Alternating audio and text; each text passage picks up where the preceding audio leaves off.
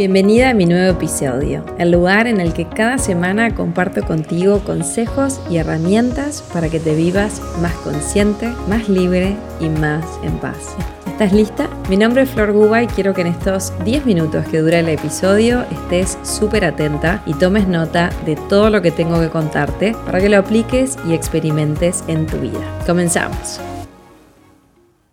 Hoy quiero contarte cómo descubrí mi propósito y cómo vos podés lograr descubrir el tuyo. Descubrí mi propósito cuando finalmente frené y me entregué a lo que me estaba pasando y comencé a sentir.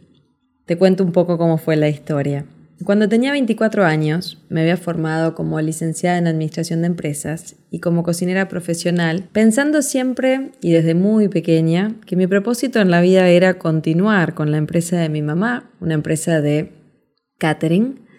Y para mi sorpresa, cuando terminé las dos carreras y me encontraba ya trabajando en la empresa desde hacía varios años, sentí un profundo vacío algo me decía que mi camino y mi propósito de vida no iban por ahí. Para hacerte la historia corta, decidí marcharme con mucho dolor, con mucha culpa y comenzar a buscar eso. me hacía muchísimas preguntas, como ser, Dios, ¿por qué estoy acá? ¿Para qué estoy acá? ¿Para qué sirvo? ¿Cuál es mi camino? ¿Cuáles son mis talentos? ¿Qué talentos me diste?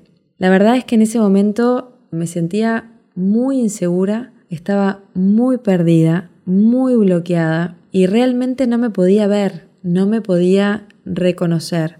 Tenía muy claro lo que no quería. Recuerdo en esa época mi papá bancario, con todo el amor del mundo, me dijo, Flor, arma tu currículum y lo mando al banco. Y yo le dije, no, no, no, no me imagino ahí, eso no es lo que quiero. Pero la verdad es que no tenía nada de claridad, tenía mucho miedo, muchos nervios, muchas inseguridades, muy baja autoestima y bueno, me encontraba muy perdida y sentía mucha culpa porque sentía que de alguna manera mi mamá me había pagado todas estas carreras para continuar con su legado y yo ahora le decía que me iba. Así que no te voy a decir que fue fácil, aunque por supuesto que valió la pena. Te lo cuento porque quizás puedas estar en alguno de estos lugares y siento que quizás mi historia te pueda inspirar y dar alguna clave de cómo empezar a caminar hacia tu propósito. La vida en ese momento me llevó de Montevideo, Uruguay, donde nací, a Punta del Este, donde vivo hasta el día de hoy. Y cuando llegué a Punta del Este pensando tomarme un año sabático, enseguida me puse a trabajar en una inmobiliaria. Siempre hago el cuento de que en un año vendí solo un departamento. o sea que estaba clarísimo que eh, el rubro inmobiliario no era lo mío, pero yo amaba llegar a la oficina, armar el equipo, prender una velita, eh, limpiar la oficina energéticamente, conectar con las personas, charlar, compartir. Pero ahí todavía no me daba cuenta que era lo que quería. Luego de un año en la inmobiliaria, Caí en cama con un diagnóstico de un citomegalovirus. La verdad es que en ese momento era como si tuviera una gripe muy fuerte, con mucha tos, muchísimo cansancio. Y la doctora que consulté en ese momento me dijo que, eh, bueno, que en realidad se curaba con reposo, que no tenía que tomar nada, lo único que tenía que hacer era descansar y que me iba a llevar como un mes. Yo sentí claramente en mi corazón que fue como si el universo me pidiera que frenara, como que ya era momento de conectar con lo más profundo de mi corazón, como que todo ese viaje que había eh, empezado cuando decidí irme de la empresa de mamá, era momento que realmente me hiciera responsable y encarara realmente cuál era mi propósito en la vida. Sentía que de alguna manera me estaba distrayendo. Una gran amiga me vino a visitar y me regaló el libro El poder está dentro de ti de Louise Hay y me lo devoré. me lo devoré me llegó al alma, me llegó al corazón. A mí ya en ese momento me fascinaba todo lo relacionado a la espiritualidad y a la autoayuda. Y por supuesto que consumía todo lo que encontraba, todos los libros, todos los videos, podcasts, todo lo que encontrara era como mi alimento. A mí ese mundo me fascinaba. Entonces empecé a leer más libros de Louis Hay, empezaron a llegar otros autores y la verdad que ese momento siempre lo recuerdo como con un momento, un momento mágico donde empecé a vivir muchas sincronicidades, estaba leyendo el libro de un autor y de repente se me aparecía en internet, me llegaba información de otros libros, otros autores, yo sentía realmente como si una fuerza mayor, más grande me estuviera guiando en ese momento en el que yo me dispuse. De todo eso que leía un buen día, leí a una mujer que decía que había que meditar nueve minutos por día y yo no tenía ni idea y la verdad es que estaba muy ávida de recursos y todo me venía bien, así que dije, bueno, ¿por qué no? Estoy acá en casa, puedo empezar a meditar nueve minutos, lo único que tenía que hacer era silenciarme nueve minutos. Entonces todos los días armé como mi rutina, a las dos de la tarde Prendí una velita, me había armado un altar, hacía mis oraciones, universo, Dios, ángeles, guías, maestros, por favor, necesito una señal, estoy muy perdida, si alguien me está escuchando, pido ayuda en este momento. Y después de hacer mis oraciones, simplemente me silenciaba y empezaba a enfocarme en mi respiración. Cuando venía algún pensamiento, lo observaba, lo dejaba pasar como si fuera un río que va pasando el agua y simplemente volvía a enfocarme en mi respiración. A veces contaba 1, 2, 3 al inhalar y al exhalar 1, 2, 3 y eso era todo lo que sabía de meditación. Y la verdad es que hoy tengo 41 años y recuerdo ese momento, recuerdo la habitación en donde estaba, porque pasaron los días y me llegó un mensaje en la meditación. Se me vino a la cabeza una persona que hacía muchísimos años, años no, hacía, sí, años que no veía, pero yo recordaba cuando se me vino a la cabeza que ella me había enviado un mail hacía varios meses y que yo en su momento no sabía ni lo que era, pero sentí guardarlo. La cuestión es que estaba en plena meditación, entonces decidí pararme, dejar de meditar, agarré la computadora, me fui a buscar la dirección de su correo, me acuerdo que tenía en ese momento una dirección de Hotmail donde había 5.000 mails y ahí encontré el mail que ella me había mandado. Y decía algo así, hola Flor, quiero invitarte a una sesión gratuita de Health Coaching. Te mostraré cómo podés comenzar a vivirte de manera más saludable, mejorar tu alimentación, sanar tus relaciones, vamos a hablar también acerca de tu trabajo y tu espiritualidad. Y cuando yo vi eso, que no tenía la menor idea de que existía, porque en mi país, en Uruguay, esa carrera no existía.